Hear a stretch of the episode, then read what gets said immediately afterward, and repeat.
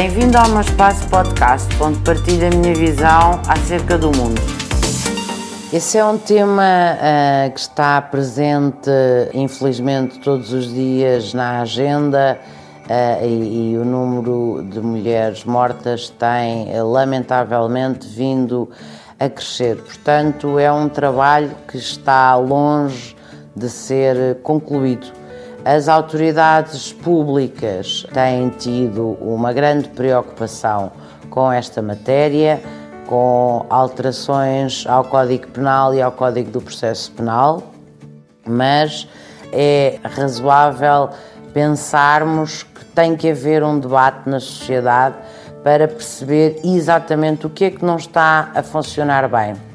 Porque vejamos, nas escolas nós já temos conteúdos que visam a igualdade de género nas leis, nós já temos todo um ordenamento jurídico que promove o empoderamento das mulheres.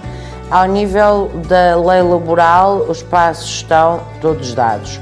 Ao nível da saúde, da saúde reprodutiva, dos direitos das mulheres, também creio que está uh, tudo feito. Claro que há sempre mais por fazer, mas a base já está lá. Portanto, este é um grande debate que é preciso ser feito na sociedade portuguesa, porque efetivamente, em termos culturais, em termos sociológicos, ainda é necessário dar um salto, porque se há mulheres a morrerem, a serem assassinadas às mãos dos seus companheiros, se há raparigas a serem violentadas, jovens, pelos seus namorados, se há a violação da intimidade um, com a devassa, por exemplo, de telemóveis, de e-mails, em que as próprias dão as passwords e acham normal que o seu namorado tenha as mesmas e aceda aos seus dispositivos digitais, então é sinal que ainda há muito por fazer.